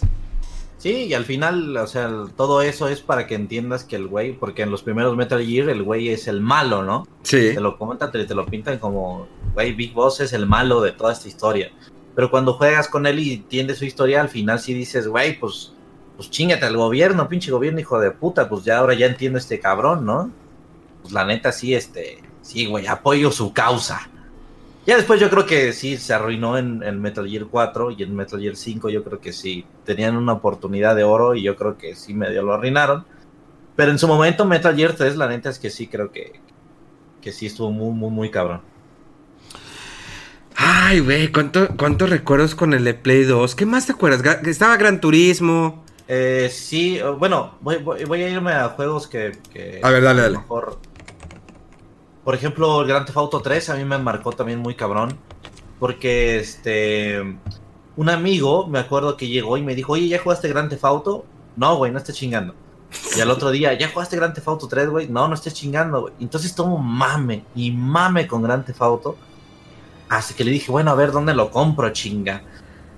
El güey me platicó todo lo que se podía hacer. O sea, igual como la experiencia con Metal Gear, que tan cuidado en detalles, igual, igual yo sentí en Grand Theft Auto 3, cuidadísimo, güey. O sea, le apuntabas a un güey y decía un diálogo. Le apuntabas a otro güey y hablaba en español porque era mexicano. Le apuntabas a otro güey y se iba corriendo. Tir- eh, tirabas un balazo al aire y un chingo de monitos se ponían de acuerdo para gritar pendejadas y irse corriendo. güey. O sea, la neta, Grand Theft Auto 3 para mí fue un avance también en, en videojuegos muy cabrón, fuera de las gráficas, ¿eh? Porque para mí eh, yo creo que a la hora de innovar es donde realmente ves un salto en un videojuego. Y ese para mí estuvo muy, muy chingón. A nivel historia, pues ya sabes que lo que menos le importa a la gente en Grand Theft Auto, pues es la historia, ¿verdad? Sí. Lo que quieren es subirse a un carro y empezar a atropellar a gente. Pero a nivel gameplay, la neta es que Grand Theft Auto 3 sí fue otro antes y después en los videojuegos. Sí, Gran- Gran- el jugar un sandbox, o sea, la evolución de Grand Theft Auto, las probabilidades que te da, y ahorita como la gente sigue jugando todavía Grand Theft Auto 5, Sí, Que- sí, no que creo que, bueno, creo que ya en primer lugar está Minecraft de lo más, de lo más vendido y luego ya después Grand Theft Auto 5. Y lo siguen jugando y jugando, pero también Play 2 yo creo que cuando salió la consola que era carísima, Porque ya tenía, era, tenía DVD la, la, consola y dices, ¡ah, ya tengo DVD! O sea, ya no, ya no voy a ver películas en VHS, tengo DVD y puedo escuchar CDs y puedo jugar juegos de Play 1 y juegos de Play 2. O sea, ya era otro, otro mundo de posibilidades. Ya tenías un Devil May Cry, ya tenías, eh, por ejemplo, Shadow of the Colossus, ah, eh, Crash Bandicoot. O sea, ¿cuántos juegos eh, se empezaron a dar? Incluso Guitar Hero, ¿te acuerdas? Sí, claro, sí, sí, sí, no, no. Que también fue otro parte de aguas de los juegos de, música con batería, guitarras y, y, micrófono, cantar. Y se fue, o sea, realmente fue disparando. Y creo que nos tomaría horas y horas. Y llegamos nada más hasta lo que fue Play 2. Pero creo que al final punto lo que yo le había platicado a Fede era cómo fue la evolución y cómo cambian los videojuegos y cómo han cambiado nuestras vidas. ¿Crees que han influido de cierta manera los videojuegos en tu vida, Fede? Sí, claro, claro, este... No nomás en el aspecto monetario que te, ha dejado que eres un hombre rico, pero... sí, ya millones. este, pero sí, claro, o sea, yo te decía que, el Play 2 a mí me había... Es la, es la época donde más me influenció en los videojuegos porque realmente, o sea, no, no, no te voy a contar la historia del güey este, bulleado y la chingada, pero yo sí era una persona muy, muy retraída que la neta me costaba mucho eh, eh ¿cómo, socializar. Me, costaba muchísimo socializar. Inclusive hoy en día un poquito de eso. Mucha gente me conoce y, cuando me conoce dice, no mames, este güey casi ni habla. No sé si a ti te pasó que cuando me conociste, o sea, pinche güey serio y hasta de repente ya hay gente que llega a pensar, pinche güey mamón, no quiere hablar conmigo porque ya nos quedamos solos y el güey se fue. Sí, o sea, yo me acerqué y no, no, o sea, serio, y dije, ah, cañón, digo, qué raro. Sí, yo soy, ajá, yo soy mucho de ser así, eh, entonces, si ahorita soy así, antes era 100 veces más, entonces a mí me costaba mucho hablar con la gente, era muy penoso, este, entonces yo me refugiaba mucho en los videojuegos, el único lugar donde me sentía cómodo, o sea, conmigo mismo, eso es triste, pero pues también me ayuda a conocerme más, eran los, los videojuegos, güey. Entonces, por lo mismo, este, me gustaba meterme en las ideas, eh, perdón, me gustaba meterme en la historia, me gustaba meterme en el gameplay.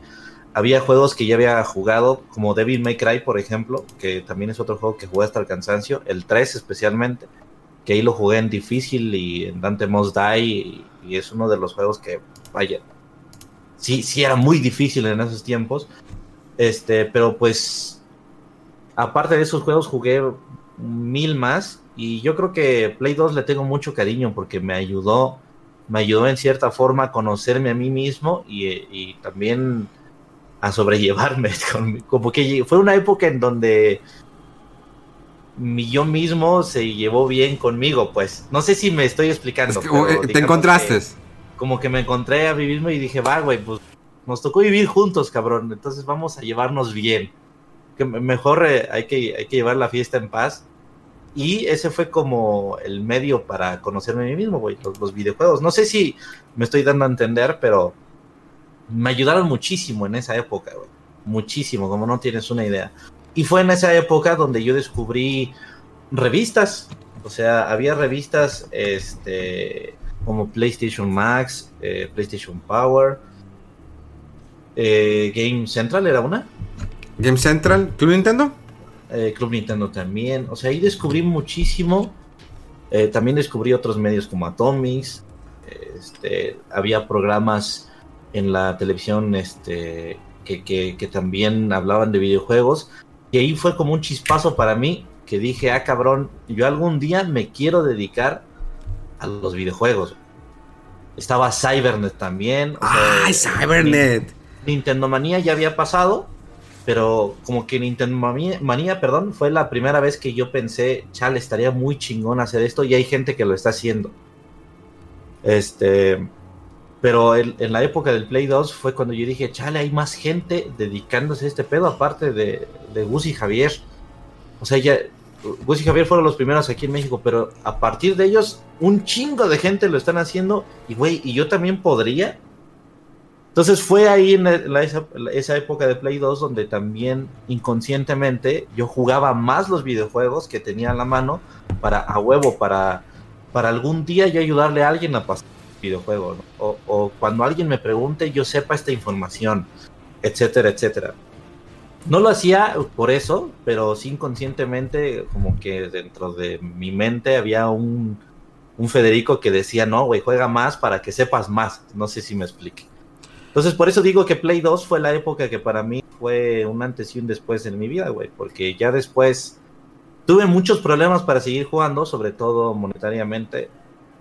Trabajé muchos años para comprarme un PlayStation 3 y seguir con la saga de Metal Gear y este, y, aparte mi familia como que no le gustaba ya que yo jugara, ¿no? Entonces ya a partir de Play 2 me perdí muchas cosas, no, no jugué GameCube, no jugué Xbox 360, el Play 3 llegué tarde y jugué muy poquitas cosas, pero ya en Play 4 ya como que ya volví al camino, ¿no?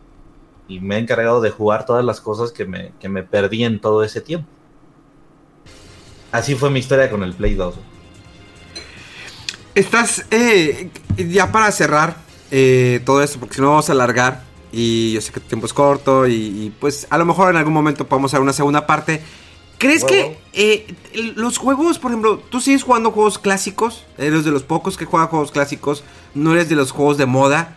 O sea, yo, por ejemplo, yo, estoy, yo no estoy en contra, no tengo nada en contra de juegos como Overwatch o o Apex o Fortnite. No tengo nada en contra, los jugué y digo, ah, ok, pero no sé mucho de jugar multiplayer, soy más de jugar juegos de campaña, algo que siempre he notado en ti. Eh, tus seguidores, la gente que está en tus streaming presentes, eh, ¿les gusta ver eso? De repente se asombran con juegos que dices, ah, cañón, no sabía que existía esto. O como, como, o sea, si, si la gente cuando ve las campañas y eso, este, dicen, no lo conocía, algo así. Sí, o sea, es que ¿cómo ha sido la, la, la reacción de, de, tus seguidores cuando tú juegas más de campaña? Porque tú eres más de campaña, ¿no? Sí, Simón. Ah, pues este. Ha sido difícil esa transición, o sea, porque pues todos juegan los juegos de moda, pero tú no lo haces. ¿Ha sido difícil pelear contra eso? Sí, sí, este. Hay, hay dos, dos cosas que me pasan mucho. La primera pasa en menos medida, pero sí pasa. O sea, llega gente y pues este güey nomás juega mamadas. No, a veces me ven jugando un Kingdom Hearts 1 o el 2. ¿Qué son estas pendejadas? Juega algo para hombres, ¿no? Este. Hace poco jugué Twin B, que es un juego de, de, de NES, pero que hicieron el port para Play 4 y para, para Nintendo Switch. Entonces lo estaba jugando y a mí ese juego me vuelve loco, ¿no? Y, y, y, la neta me trajo muchos recuerdos y casi casi me pongo a llorar en stream. Y entonces ahí hubo gente de, pinche chaborruco, ¿cómo te hacen llorar estas mamadas, no? Este, juégate algo nuevo y la chingada. Eso pasa muy poco, pero pues realmente esos pues los ignoro porque entiendes un poquito que pues vaya alguien que nació hace 10 años pues no no no vivió las mismas experiencias que tú, ¿no? Este, pero también pasa que hay gente que sí jugó esos videojuegos y esos son los que realmente yo les tengo miedo hay un chingo de gente que sí jugó todos los Resident Evil, todos los Manhunt, todos los este los Halo y entonces a la hora de que tú estás jugando como no los jugaste tanto como ellos, te juzgan mucho. Sí. Mames, estás dejando un chingo de cosas. Estás bien pendejo para jugar. No estás jugando en extremo como yo, ¿no? Eso sí pasa muchísimo. Eso sí pasa mucho. Este, mucha gente me hace la, a veces la misma pregunta de que Güey, pero es que está chido que tú juegues ese tipo de videojuegos que, que, a lo mejor ahorita no son tan vistos en streamings o en, o en gameplays, ¿no? Pero pues la neta es que no saben que sí hay mucha gente que sí los jugó y, y, eres muy juzgado cuando no lo, no lo juegas como ellos, ¿no? Porque yo siento que ni siquiera juego mal. O sea, yo siento que en, en, en los videojuegos, pues mientras vayas avanzando, pues ese es el objetivo del videojuego, ¿no? Te ponen algunas secciones que están fáciles para que vayas aprendiendo, sí. pero ya que vas encarrerado, ya te ahora sí te la dejan ir para que ya el juego sea un reto y no sea aburrido. Entonces llega ese momento donde pues, voy jugando esas partes y pues obviamente pierdes una, dos veces. No, no creo que me la esté mamando, pero hay gente que dice que sí estoy muy pendejo. Que, que alguna vez, fíjate, una vez estaba jugando Halo, no, estaba jugando el Gears 2. Y este, y me mató el jefe final una vez, güey. Una vez me mató y, y ya lo pasé ya al final del videojuego, etcétera. Y hubo alguien que me dijo, que me dijo, este güey está tan pendejo como los periodistas que jugaron Cuphead y no, no lograron pasar el tutorial. Si te acuerdas de eso? Ah, cómo no, si se mamaron. Entonces eso. hubo alguien que sí me estaba diciendo, estás al nivel. Ya, cabrón, no, a ver, aguántame, no, ya también te estás mamando, güey. O sea, no juego como tú, pero tampoco te pases de ver. Sí, es que, Entonces, que- hay creen que, gente que está así, pues. creen que, que porque estás haciendo un streaming de eso eres súper bueno. Exacto, ajá. Sí, sí, sí. Y eso es, eso es lo que me topo mucho. Bueno, pues al final de cuentas, oficio y pues a mí me, me siguen gustando las campañas y no voy a dejar de, de jugarlas. Fíjate que hace poco estaba jugando Final Fantasy VII y hubo un momento en que casi se me sale una lágrima y, hubo la- y los de ahí lo sintieron, los, los del chat. Y me dijo, no mames, que este, este momento está bien cabrón. Le digo, wey, o sea, no es el, el remake que yo esperaba, pero este momento me acaba de llenar una felicidad muy cabrona porque es un momento épico que lo fue para mí en su momento de Final Fantasy VII, que no es mi RPG favorito, pero me llena. O sea, si hay juegos que me han llegado al corazón, sean juegos que me han hecho llorar, porque somos geeks, somos otakus, somos ñoños y eso es parte de nuestra esencia. Es una, una esencia que tenemos muy diferente a la gente normal. Estoy hablando de gente normal, los que son eh, ju- videojugadores casuales. Todos para mí son gamers, no hay gamers de que todos somos gamers de alguna manera. Pero es que son más casua- casuales. Hay, hay- hay- existen algunos que somos más... eh, eh, más centrados, ¿por qué? Porque coleccionamos figuras, porque coleccionamos un cómic, coleccionamos un manga, coleccionamos una película, vem- tenemos un superhéroe, porque esa es nuestra esencia, así como la esencia de la gente que le gusta la fiesta nada más, que le gusta agarrar el pedo cada fin de semana, o la, eh, o la banda que le gusta ver el fútbol cada fin de semana, tenemos los- nosotros los ñoños, geeks, otakus, como los quieran llamar, tenemos esa esencia que nos distingue bastante. En algún momento sí se dijo que el ser geek es el nuevo, es el, es el nuevo sexy, sexy, sí, algo así. Sí, sí, sí, claro. Entonces, eh, es parte de nuestra esencia. Y si hay mucha gente subido al carrito, hay gente que se enoja, que no manches, esas viejas ni saben jugar y se suben a más por el mame y están iniciando chichotas. Y lo, X, déjenlas. O sea, el ser geek es abierto a todo mundo. ¿Sí? Mientras nuestro- nos, respetemos, está con ganas. O sea, sí va a haber mucha gente que se va a subir al, al carrito. No hay problema, que se suban. Pero yo al menos, yo les digo, esta es mi esencia. Sí me duelen los videojuegos, sí sufro en algún momento, no soy bueno jugando, me gusta, disfruto de principio a fin cada juego de historia y es parte de mí. Y eso lo he visto mucho con los juegos que tú juegas de campaña porque veo los streams, a veces no cometo, pero estoy viendo que estás jugando, estás en, en- tu juego y es muy bonito saber que hay todavía streamers de, digamos, de tu calibre, que tienes tantos números, eh, millones de personas que lo siguen y que está llevando esos juegos de campaña. Yo dije anteriormente que pues yo llevo dos años subiéndome al streaming porque siempre fui periodista y no me estoy subiendo de que, ah, pues yo también quiero ganar dinero. No, lo hice porque la gente me impulsaba y yo no, como que no quería. Y ahí voy, he hecho mi camino y ahí voy y me subo y estamos 50 o 100 personas tranquilamente. O sea, me gustaría algún día llegar a tener mil personas en vivo, pero digo, a veces como yo me pongo a leer todos los comentarios y platicar, pues no les voy a poner atención. Entonces, yo estoy Sí, feliz sí, sí. con las 100, 200 personas. Estamos jugando y a veces me dicen, no manches, ese juego no lo conocía. Eh, la otra vez les puse el, el Eleanor, no manches, no te pases, está con ese juego, ¿qué juego es? O les puse el de Ghostbusters eh, de video game. Digo, es que esta es una continuación directa de la 2. Está cabrón, no mames. ¿cu- ¿Cuándo salió ese juego? Digo, salió en 360, en Play 3. No mames, y a neta, y apenas me doy dando cuenta. Y digo, sí, es, es, es- el, el doblaje de los con los actores originales antes de que Harold Ramis falleciera. Y luego, es un gran juego, jueguenlo, de- denle esta oportunidad. Entonces, mostramos cosas que a lo mejor la gente no conoce, porque la gente yo ahorita, como antes era, la mamá te decía, apaga el Nintendo, ahorita dicen videojuegos, ah, pues Fortnite, FIFA y, y ya.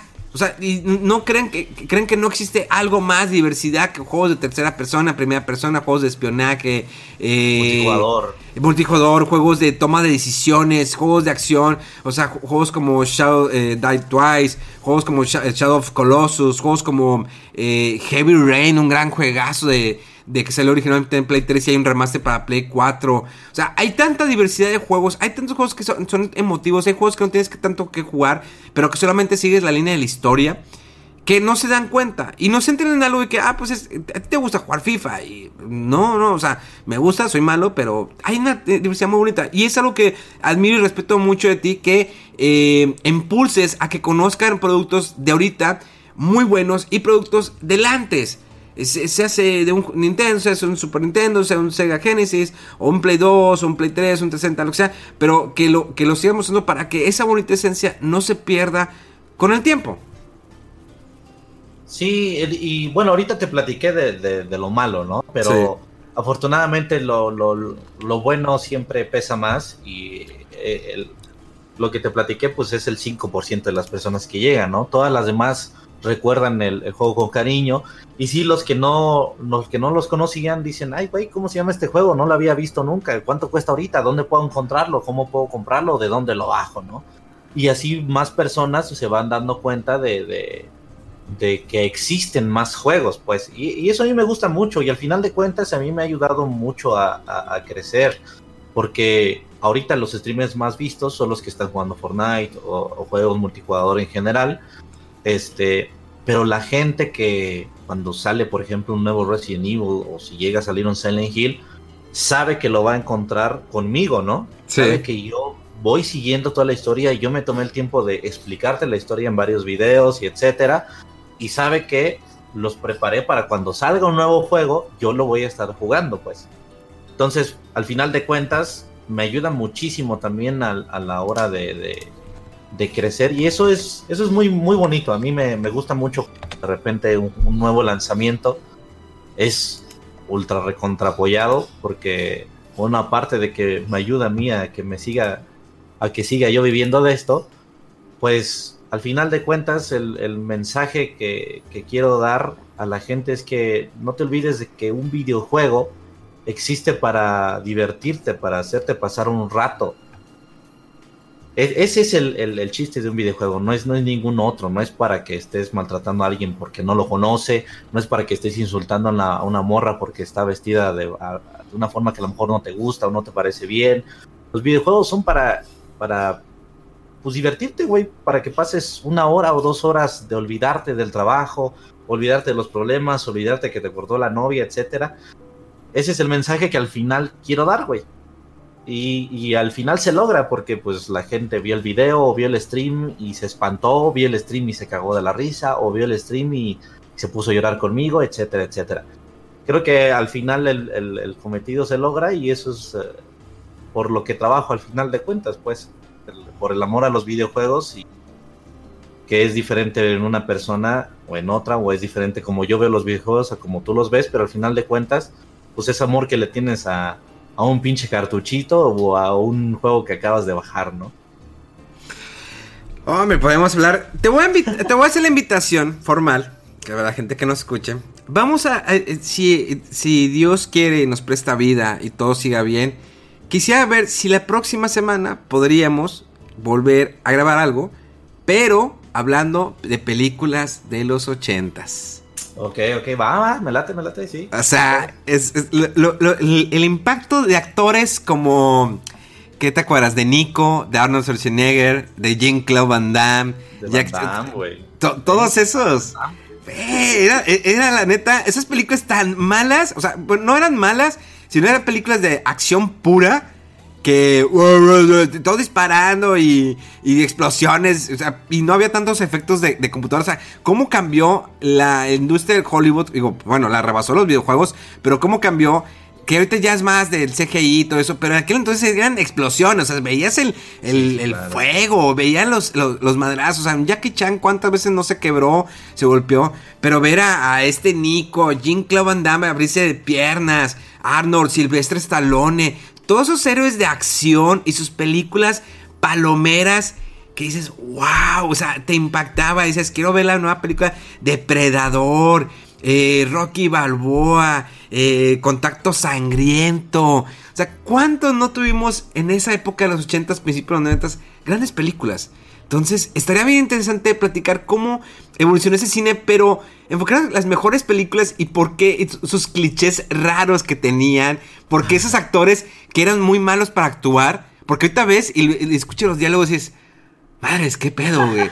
sí, sí, sí, claro. No, no, no estaban, Como que estaban más enfocados, o sea, quiero que mi brazo se vea muy mamado. No importa que en esta toma mi brazo se vea mamado.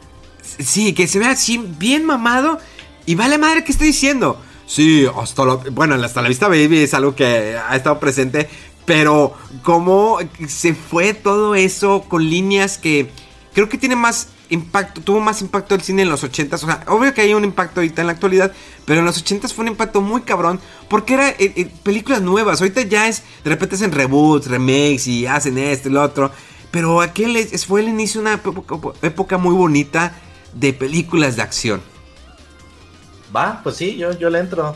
Eh, todas esas películas yo las vi por mis papás o porque también a mí me interesaban, ¿no? Indiana Jones, Indiana Jones, Star Wars. Ah, no, se nos irá el tiempo. Pero bueno, vamos a terminar esto. Te agradezco mucho por tu tiempo, Fede. La verdad, te sigo eh, sigo apreciando y admirando mucho tu trabajo. No lo dejes de hacer. No lo dejes de hacer porque la verdad tu comunidad es muy bonita. De repente cuando viene tu comunidad de ver tu stream bien conmigo.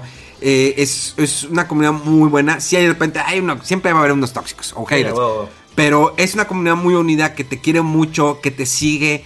Eh, no se habla, no, estamos hablando de que te idolatren, sino que realmente te ven como un ejemplo. Me gusta su trabajo, el trabajo, cómo lo hace, cómo lo desarrolla todo el rollo. Eh, sé que entretener y todo eso es un trabajo muy, es muy difícil de hacerlo.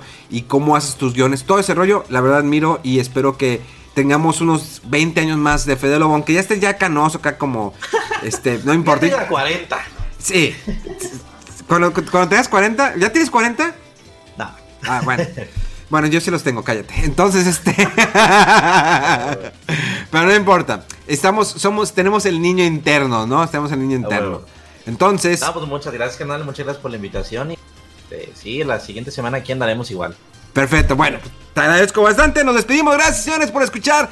Eso fue Fuera del Control con el señor Fede Lobo, en vivo y en directo desde la ciudad de Monterrey para todo el mundo. Gracias. Recuerden seguir en las redes sociales al señor Fede Lobo. Así es en todas las redes sociales, ¿verdad? Sí, en, Facebook, Twitter, Instagram como soy Fede Lobo y pues en YouTube tengo pues como cuatro canales, pero todos eh, búsquenlos como Fede Lobo o Fede Wolf. Cuatro, canales, no manches. Y estamos quejando de Juan de Dios Pandoja. ¿Cómo se llama Pandoja? bueno, ese, ese, este, bueno, ese señor. Ese señor. Bueno, mis redes sociales son Memo Yerbas con H con V en Instagram, Twitter y Facebook.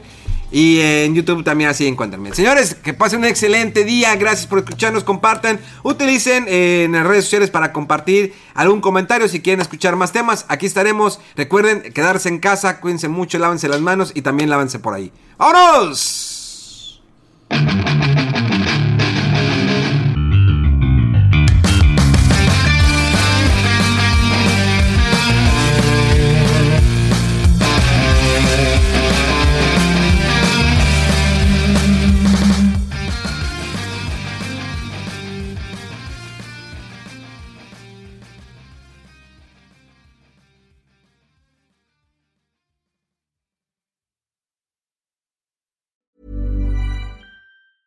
A lot can happen in the next three years. Like a chatbot may be your new best friend. But what won't change? Needing health insurance. United Healthcare Tri Term Medical Plans are available for these changing times. Underwritten by Golden Rule Insurance Company, they offer budget friendly, flexible coverage for people who are in between jobs or missed open enrollment. The plans last nearly three years in some states, with access to a nationwide network of doctors and hospitals. So, for whatever tomorrow brings, United Healthcare Tri Term Medical Plans may be for you. Learn more at uh1.com.